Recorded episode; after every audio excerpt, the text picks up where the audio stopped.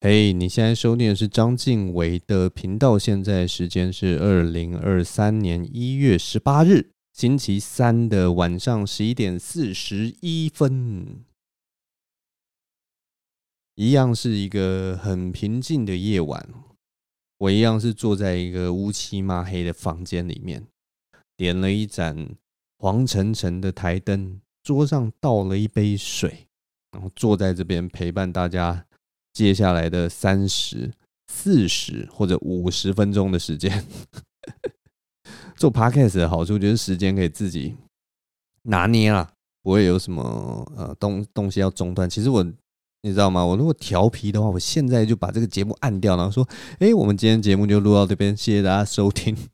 ”其实也可以，你知道吗？这一集就只有五十四秒、五十五秒、五十六秒，现在就结束，你们一定傻眼，想说。靠！那你上传有什么意义？录这个有什么意义？对啊，但是 Podcast 大概就是这样啦。如果说哎、没什么灵感，其实可以录短一点啦。但是我自己还是有一些自我的要求了，就觉得说，哎、我已经都很少在讲 Open Mind，平常也没什么在讲话了。这是已经是我一周内对。黑暗可以讲话的一个练习的时间，我不知道大家知不知道，就是如果你做的工作，我本身是做翻译嘛，那我做翻译的时候，真的就没有人会跟我讲话，你知道吗？我每天讲话的对象非常少人，我对我连现在有好多的店家，你要跟店员讲话的机会也都都没有了，他们都有很多什么点餐的机制或什么或线上点餐，你你跟人人跟人之间的交互交流真的是越来越少。嗯，怎么会讲到这里？但我没有原本没有要讲这个啦。我这礼拜准备了一些事情，想要跟大家分享。我上周，哎，也不是上周，我这周这周一的时候有回到那个台北一趟。我这周回台北的时候是要去一家餐厅呐，一家 buffet 吃饭。那是我女朋友要请我客，所以我就 专程回到台北吃饭。那，哎，我在捷运上的时候就遇到一个非常。不知道该怎么讲啊，就是奇妙，或者是说很有共鸣的一件事情。我上周坐捷运的时候，然后我不知道大家有没有坐过文湖线的捷运。文湖线的捷运有分两种车厢，一种是就是比较旧的车厢，它的那个座椅是橙黄色的。呃，有一个车厢是比较新的车厢，是它的座椅是蓝色的。那蓝色的车厢就有点像是那种火车的区间车一样，它就是。两长排的那种座椅啊，相对这样子。但是如果是那种旧的文湖线的黄色的车厢的话，它里面的座椅中间的座椅是有四个座位，然后两两相对的那种座位。所以就是如果坐在那边的人就要大眼瞪小眼，这样两两相对嘛。那我们今这一次去坐捷运的时候，我跟我女朋友去坐捷运的时候，呃，是坐到文湖线旧的车厢。那上车的时候，我们就发现那个两两相对的位置有两个空位，我们就坐下来。那这个时候呢，我们的对面其实是有坐人的。那对面坐的是一男一女。那那个男生呢，其实就是长相是蛮普通的。那他身上穿着一个棒球外套，啊，脚上就穿着一双球鞋，裤子好像是那种棉裤的宽裤类型，看起来就是一个很。有点嘻哈打扮，然后有点休闲美式休闲的打扮，但其实从他的那个打扮看起来，他因为他没有戴那个棒球帽或什么的，所以你就会觉得说，诶，他好像还是在一个就是很舒适的一个情况，而不是走那种非常街头的那样的 style。所以总之就是这样的一个男生，那他旁边坐了一个女女生，那个女生的风格啊，跟他完全不一样。那个男，那个女生，她戴着一个类似画家帽还是贝雷帽的那样子的一个帽子，她穿着一件绿色的长大衣，然后黑色毛呢的厚裙，然后还有穿着黑袜，还有一一双皮鞋这样子。那为什么我会特别注意这个女生呢？是因为她的那一件绿色的长大衣。我刚刚讲绿色的长大衣，我不知道大家脑中的画面是什么样的。像我如果讲到绿色的长大衣，我可能一开始会觉得说那个女生穿的长大衣是墨绿色的、橄榄绿色的，这种是比较就是内敛、低调、奢华的那种感觉。但那个女生的长绿色长大衣蛮特别，它是呃要怎么讲，有点像青草绿，就是比一般我们讲的那个暗绿色又再再亮一点的那样的颜色，所以那个那个颜色在呃，或者是说有点像是那种圣诞红哦，圣诞红的那种绿色，叶片的绿色，可能比那个再绿一点。总之呢，就是他穿那样子的绿出来的时候，在台北的街头其实相当的显眼，所以就蛮特别的。所以我那个时候一开始坐下来，我觉得，哎，哦，这人是穿这样子颜色的衣服。那他们两个坐在一起的时候，我觉得是一个蛮有趣的画面，因为你感觉你这样一眼看过去的时候，你其实不知道他们两个到底是不是情侣，而且他们就只戴着口罩，那男生。不是只戴着口，他们脸上都有戴着口罩，男生也是戴着口罩，女生也是戴着口罩。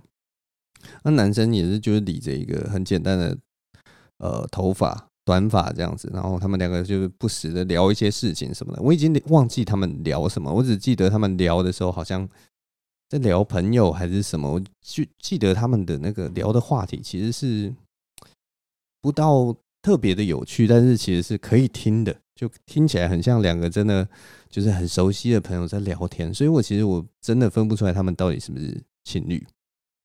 那那个女生呢，他戴着那个口罩，所以他只露出他的他的那个眼睛哦。那他眼睛露出来的部分，我觉得很有趣，就是他长得其实那个眼睛的部分很像夏凡。如果大家不知道夏凡是谁的话，他就是夏凡是一个日本的呃女演员。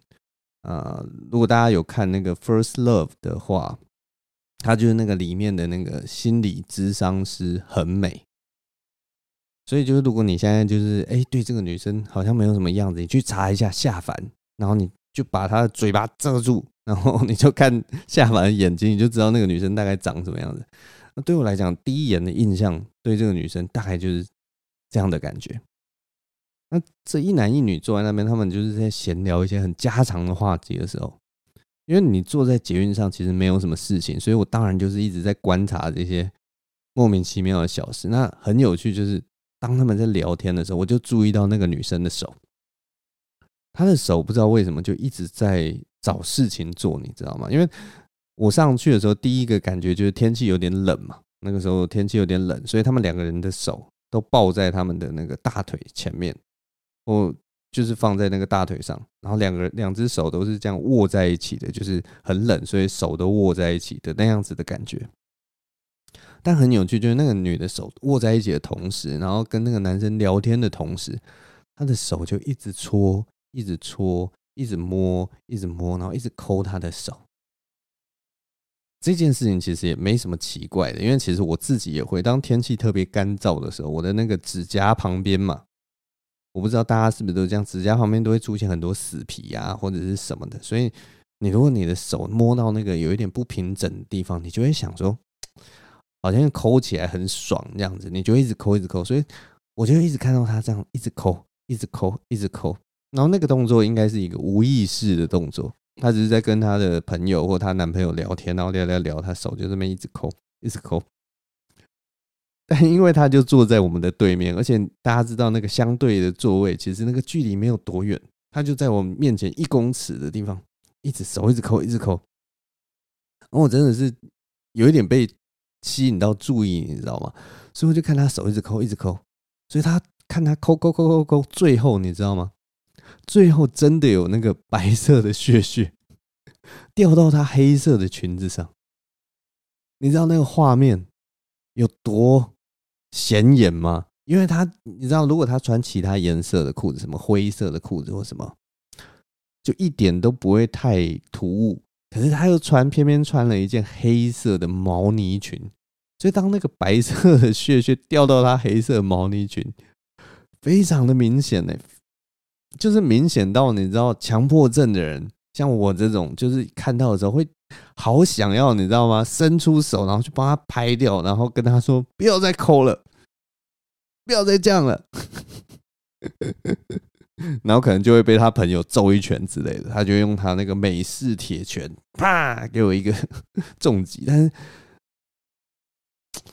但是当下看到那个，真的是我不知道 为什么会这么的 会在我心中留下一个疙瘩，但当下就觉得哇，一片白屑屑啊，两片白屑屑，天哪，三片，不要再抠了，为什么要再抠你的手？可是你又不能不看，你知道吗？当你视线已经停在那边，就就会想要去看。但很好玩，就是他抠完抠到某个程度，我不知道大家有没有抠手的习惯。我有时候在家也会啦，所以就是你抠到某个程度，就是当你把手上的那个屑屑抠掉之后，其实就会有一个告一段落的感觉，你就会觉得 OK 了，今天这个任务达成，Mission complete。所以他总是抠到一个段落，然后他可能就有点回过神来，你知道吗？就是哎、哦，我刚刚在抠手这样。然后他他也有看到他裙子上面的屑屑，所以他就顺手用他的左手这样哗，就把那个黑色毛呢裙上面的白色屑屑全部拨到地板上，就像那个小学小学生桌上的那个橡皮擦屑一样。你擦完了擦完了擦子之后，你就把它剩下的屑屑都拨到地上，就这么简单。我看着这个。过程啊，包括抠手，然后包括拨到地上，我就想到我自己，呵呵想到自己曾经有的那个抠手的经验。有一次我抠手，尤其是啊，有一次，反正就是我要有一有一次想要把那个我我翻译的一些书啊，要送给别人，因为呃，我们每次翻翻译完工作完之后，其实出版社都会送一些书给译者嘛。那我其实家里都会堆一大堆这种书，那我每次都要找人去送。那嗯、啊，如果有人就是有有有想要我最近出的书的话，可以就是你留言，我就我就送给你。但是就是你可能要想办法看要怎么跟我约来拿之类的。总之这不重要，哎、欸，太多也不行。就是我大概只有大概三四本书这样子，就是 名额有限。对对对，但是总之呢。我就想到，我上一次要把我的那个书啊拿去送给别人，然后我就在家里随便找一个袋子，好像是那个 MUJI 的袋子吧。大家知道那个 MUJI 的纸袋其实非常的好用，我其实非常喜欢 MUJI 的纸袋，因为它就厚厚的，然后装东西都非常方便。那个那个大小那个 size，装任何东西都很方便。所以我总之我就拿了一个那个木制的袋子，然后里面摆的书嘛，就想说好，我要拿去送人家。那么那个时候我我还记得，我就把那个袋子放在地板上了，然后不知道为什么我在想什么或者是干嘛，我就开始抠起自己的手，然后我无意识的呢，抠完手不是有抠下那个皮屑嘛？我还记得我就顺手直接就丢到那个袋子里面，我当下真的忽然回过神来，你知道吗？因为那些动作真的是超级无意识的。你完全不知道自己有做那件事情，但是等到我把那个皮屑这样顺手丢到那个 MUJI 的袋子的时候，我忽然就哦，哎哎哎哎，我在干嘛？这个袋子是要拿去给别人的，里面还装着我的书哎，然后我把我的皮屑丢进去，我在我在干嘛？我回过神来之后，就是就 真的是怀疑自己，说想说这样是可以的吗？这样可以吗？我等下要把这个袋子拿去送给别人，这样可以吗？还是我换个袋子，感觉比较好，你知道吗？我这件事情我就忽然卡住，但是我后来，后来我就想说，反正对方不知道了，反正对方根本不知道我把我手上抠的皮屑丢到那个袋子里，他拿到书，他只是很开心哦，我拿到拿到静伟的证书了耶，他应该。不会发现吧，对不对？哪有人拿到就是你袋子里面装的书，然后他把那个袋子袋底的一些莫名其妙的东西拿起来，用夹子夹出来，然后用显微镜去看，哦，原来这个是静伟的细胞组织啊！不会有这样的人吧？对不对？所以我那个时候就在想说，应该没差啦。所以我后来就把那个袋子送给了我的朋友，他到现在应该还是不知道。除非他有听我的 Podcast 节目，不然他应该还是不知道 那个袋子里面有我的 DNA 在里面。总之就是那个捷运上的事情让我想到这件事了，然后我就一直在想，我一直在想到底哪一个比较缺德，是在捷运上面剥皮屑，然后把它直接丢在那个拍到地板上比较缺德，还是说我把皮屑丢到那个袋子，然后还直接去送给我朋友？到底哪一个比较缺德？我至今还是没有答案，因为我一直觉得这个事情根本就不是什么太严重的事情。不过我后来有转念一想，你知道吗？我送给对方书，然后再把我的皮屑丢进去，其实这应该代表送书的诚意吧？这种感觉就有点像是歃血为为盟的概念，你知道吗？对不对？我除了送给他我脑袋精心所翻译出来的书之外，我还送给对方我的 DNA。这这个就像古老时代，你知道吗？你你你你可能还给对方什么东西的时候，你要还要给对方一维克的肉，听起来有没有特别有诚意？就有点像是你在那个呃书上签名或书上盖的手印一样，对不对？然后只是你盖的手印可能是用你的，可能沾满你的皮屑之类的。但你知道吗？对不对？我送人家东西就跟跟那个捷运捷运上的那个女生，捷运上那个女生比较恶心吧？我我把皮屑丢到那个袋子里面，应该是很棒的一件事吧？捷运上那个女生就是没有没有什么 没有什么好说，就是恶心而已吧，对不对？跟我这种崇高送人家送东西怎么比呀？总之我后来就就因为我跟我女朋友住嘛，那我们下车之后我就跟我女朋友讲说，哎，你看你看你看你看，刚刚这些事情，我跟你讲我跟你讲。那讲完以后，他就跟我说，啊你真恶心哎。然后我就跟他说啊，对方对方又不知道。那个袋子，反正他又不会碰到或什么，结果他就跟我说：“我说你看那个女生看那么仔细，你真恶心哎，你根本就是变态。”啊，至于对于这件事，我只好说就是关于我很变态这件事情，我不否认啊，但是我不能是恶心的，我不恶心，我皮屑丢到袋子里这件事情我不恶心，但我的确蛮变态的。呃，这就是我礼拜一去在做捷运的时候观察到的一件事情。总之，我们后来就坐了那个捷运，然后去吃了那个 buffet 啊。那家 buffet 叫什么呢？那家 buffet 叫做点华丰。哎，哦，不对，靠，我断句错了。它是叫它是点华系列的，所以是点华，然后丰富的海鲜百汇。那它那个丰富，呃，是丰，就是丰沛的丰，然后它的那个富，就是富饶的富，它把它改成用英文 F O O D，就是丰富的海鲜百汇，就像我们那个尴尬的那个政府机关一样，就用一个呃中英文谐音梗啊，点华丰富的海鲜海鲜百汇。那它的那个价格，因为我们是吃下午茶的时间哦，所以大概是应该是七百五十块左右了，还是七百八十块，反正就是七字头的一个价位。那里面的东西果然就是把费就是不一样了把把费就是呃有那种很美式烤肉的，然后德式猪排也有的，那种牛肉现切牛肉啊，还有什么呃德国猪脚啊，然后也有披萨。然后它除了这边就是比较美式的，有一些通心粉什么之类的之外，还有一个还有一一个地方是比较偏港式的，它那边都是港式的点心啊，港式的什么叉烧包、烧麦啊，什么都有。然后还有什么烤鸭也有。那还有一一一个地方是那种海鲜的，它那边就很多虾啊、很多螃蟹啊、很多鱼啊什么的，应有尽有。然后也有泰式的。然后也有日式沙西米哦，我那个刚进去的时候，一堆人去拿他的那个生鱼片，排排队排满满的。大家原来这么喜欢吃生鱼片啊，我都不知道。然后就对很多人喝去吃那个日式，然后那边饮料当然就是各种饮料喝到饱啊，然后啤酒也是喝到饱，还蛮有趣的。我已经很久没有吃巴菲其实我已经。没有办法再好好吃 buffet。以前吃 buffet 应该会真的吃的很爽。我这次进去吃 buffet 的时候，我还真的特地有看时间，因为通常这种 buffet 都会有限时间嘛。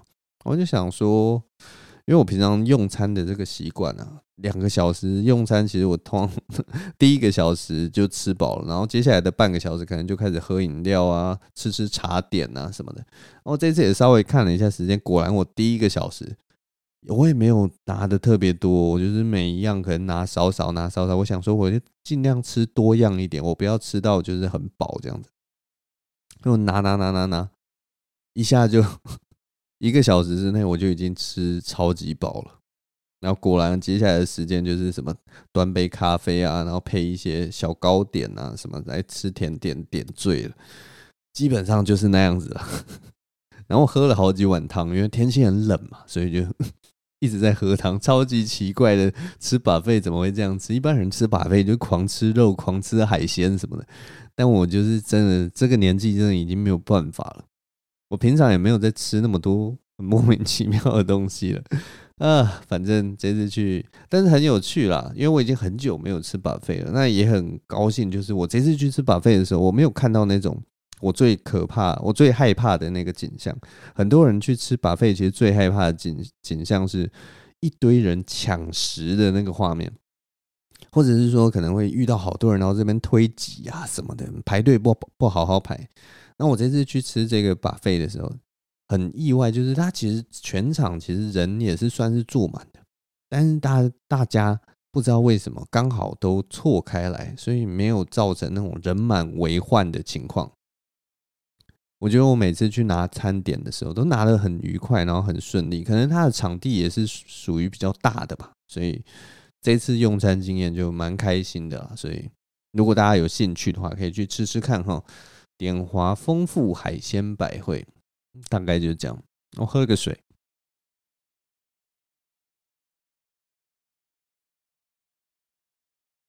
啊，这礼拜还要再跟大家讲一下一个一个坏习惯的事情。我最近在青浦养成了一个坏习惯哦。嗯，在青浦，我现在住到现在已经第二年了嘛。嗯。一年多了，快要两年整了。到今年的话就，就要将近两年的时间了啦。所以，慢慢的在青浦养成了一些很奇怪的坏习惯。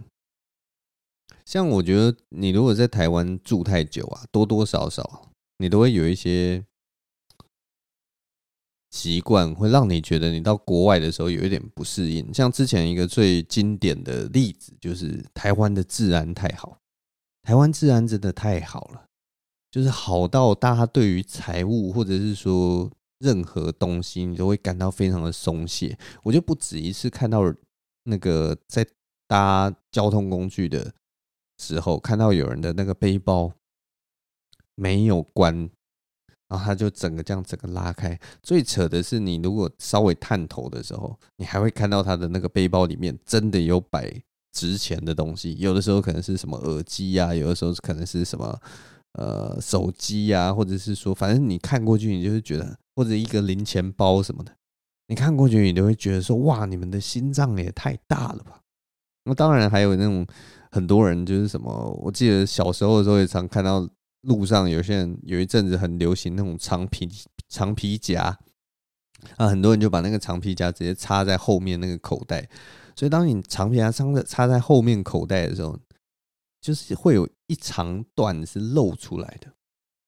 那其实你知道吗？如果说有一个就是技巧比较好的小偷或什么的，那个长皮夹对他来讲，我就觉得应该超级好偷，你知道吗？他手甚至根本不用就是做什么东西，他就直接从那边就是把你抽走，其实就可以把那个藏夹整个抽走，就很奇怪。非常奇怪的一个现象，就是台湾人对于这些东西好像都好像都觉得习以为常，然后觉得治安太好，根本都不会被偷之类的。就这些事情，因为我前几，那个大学的时候吧，大学到研究所的时候，我就有一阵子也会常常去欧洲或什么的。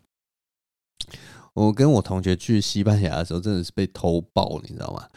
真的是你走在路上，你随随便便就是，哇靠！这里治安也太不好，就是你一直都有那种的感觉。而且他，因为我亚洲面孔在那边，根本就是一个目标。你看起来就是那种误入森林的小白兔，然后快要被丛林的老虎吃掉那样子，非常夸张。我去欧洲的时候，真的留下非常不好的印象。然后好像还有认识法国人，法国人就有跟我们说，因为我们我在台湾认识一一个法国人，然后有次我们一起出去吃饭，然后当然就是吃完饭以后，大家要开始算钱嘛，就是哎谁吃了多少，谁吃了多少，然后 我们一群台湾人就就在那个路上，就在那个店门口外面，然后就都已经付完账了，然后我们就开始掏钱，就每个人就掏可能一两千这样出来，然后就开始算账。然后就哎，给我多少，找你多少，什么什么。然后那一天，那个法国人就超级惊讶，他说：“哇靠，你们这里可以这样？”因为他才刚来台湾，然后他就说：“哇靠，你们这边可以就是直接在大街上算钱哦，因为我们那个钱算一算，可能也是六七千、七八千吧。”然后，哦，你你们可以这样子在大街上就这样算起来，我们就说：“对啊，还还可以啦，就是很安全啊。而且我们人那么多，而且又不是说。”把这钱这样挥在空中 什么？我们就是这里递过去，然后拿一拿，收起来，收起来，收起来，大概也是就是几十秒、几分钟就结束的事情。然后那个法国人就说：“哎，你如果在法国的话，大概是不可以这样嘞。就是他们对于那种钱不钱不肉白这件事情，又更更更更讲究。应该是说他们那边的那种抢劫，真的是抢。”的事件真的是太多了，就你只要让路上的谁谁谁看到说，哦靠，这里可能有两三千块台币什么的，你可能他就会跟踪你或什么，或者是殴扒你一拳，然后把你的皮包抢走。就是他是说你在这这在法国真的是无法想象的事情，尤其是在那种什么车站啊人多的地方，更没有办法想象说你把钱直接拿出来在空中跟人家这样子说哦，我给你两千，你给我多少这样，他说完全无法想象。我就觉得哇靠，台湾的治安真的太好了吧？反正就是会有这样子的那个文化不一样。那我最近也是在青浦这边就养成了一些坏习惯。我在这边骑机车的时候啦，我开始习惯骑在路中间，你知道吗？因为青浦的车子真的太车太少了。平常在路上的时候，你只要不是主干道，主干道当然车还是稍微有点多了。但是你如果是骑那种，我也不知道，就是小路那种两线道哦，我们这边还有一些小路是三线道的小路，就非常的宽敞的路的时候。你根本不用在乎你到底是骑哪一道，你知道吗？方便嘛，轻松嘛。你会觉得说，哦，机车应该要靠右边，不用啊。机车靠右边，如果右边有什么东西突突发状况，对不对？那可是我我们骑这个就就骑中间又没差，我们又没挡住后面的车子，所以我现在骑车就是很习惯骑在路中间，你知道吗？就是就反正没车啊，哪有什么差啊？我离右边远一点，我也比较安全呐、然后对不对？我就觉得很方便了、啊，而且已经，我觉得已经一年多，已经变成一个惯性了。我记得我刚来青浦的时候，我没有这样的习惯，我永远都是还是就是有那种城市人那种直觉，你知道吗？我就觉得我一定要骑在最右侧的慢车道，就那个停车格旁边再出来一点点那个地方，我就觉得我一定要。在这个地方我才安全。现在已经就是很随便了，你知道吗？如果是那种两线道的，我就是骑在中间，我就是骑在那个线上。我觉得我真的是很嚣张。可是这里的路就是你这样子看出去，就是一台车都没有。我骑在那个路中间是是会怎样？可能只会就是被我不知道哪一天可能就会被检举了吧。但是最近就是反正就是很方便嘛，对不对？路这么宽，很方便嘛。我觉得我不能回台北市骑车了，我就很怕我回台北市骑车以后，就是 会情不自禁的 习惯飘到中间。这可能就是住在这种外县市会出现的一些，或者是说这种从化区这种，我们也可以说这种郊区还未开发的一个地方的一个陋习。就我待在这里待太久了，我就会觉得。路上都没车嘛，又没有差。大大概在这种地方久了之后，我可能就会变三宝，就会被人家那种骂爆的那种。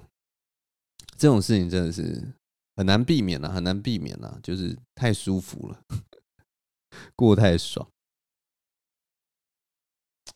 哎，我就觉得，其实我们做这些事情就是就是方便啊，就脑袋不需要多想啊，又没有人。我们其实很多，我我觉得我们其实很多，不管是习惯啊或什么，我们人生很多的，我们理出来的一些东西，或我们脑袋的一些反应哦，其实都是。求一个方便而已啊，我们根本没有想要太复杂化事情。这个世界已经太多事情都太复杂了，我们希望能够把很多东西都简化，简化成很直觉。没有车你就可以骑中间，那车多我们就在靠旁边嘛，对不对？是这样子，就是一个很直觉、很方便的一个想法。其实我觉得人类啊，活在这个世界上有很多事情都是追求一个方便而已。像我们科学其实也是在。在在在在做同一件事情，就是他想要用一些就是很简单的定律或什么来解释我们这世界上所有的问题。如果他可以找到一个这个世界上的通则，他基本上就是可以解释这世界上大部分的事情。那我们就会觉得，哦，这样子我们就可以很快速的理解很多事情。那这也是什么呢？这就是要让我们人生变得更方便嘛。我们一直都很希望有一个很方便的。道理，或者是说很方便的处事手法，能够处理我们世上能够处理的所有事情，然后什么减少痛苦啊，吃饱喝足啊，这就是我们为什么常常在那种什么励志书上面看到什么五项。什么可以教你什么克服情商的方法？我就跟你讲，克服情商的方法，如果真的就只有五种方法，那人类早就早就哇大彻大悟，大家遇到情商，你就是这五种方法随便用。可是它就很有趣啊，很多书有些书写五种方法，有些书三种方法，有些书写什么八种方法，反正各式各样的，我们都会觉得其实这些都是一些想要让一些事情变得更方便的一些努力。而已，就这么简单。人类其实有很多，我们的发展到现在的文明，全部都是追求这个方便。像我们以前就是食物嘛，比如说我们以前要每天出去打猎啊，然后每天出去采集啊，要什么的，水要每天挑啊，就不用，那就农业化。农业化，我们就有足够食物，然后还可以有存粮，甚至还可以卖给人家，对不对？就是为了什么？方便。生产太少，大家觉得说啊，你一个人什么都要会，有没有？你衣服要自己织，水要自己挑，食物要自己找，不行。然后怎么样最方便？分工，你就专门做一件事情就好，我就专门做一件事情，然后我们结合在一起，我们就可以做这两件事情都可以做得很好，而且很很舒服。我们不用一个人会那么多东西，有没有？然后。专业分工之后，最后也是走向什么？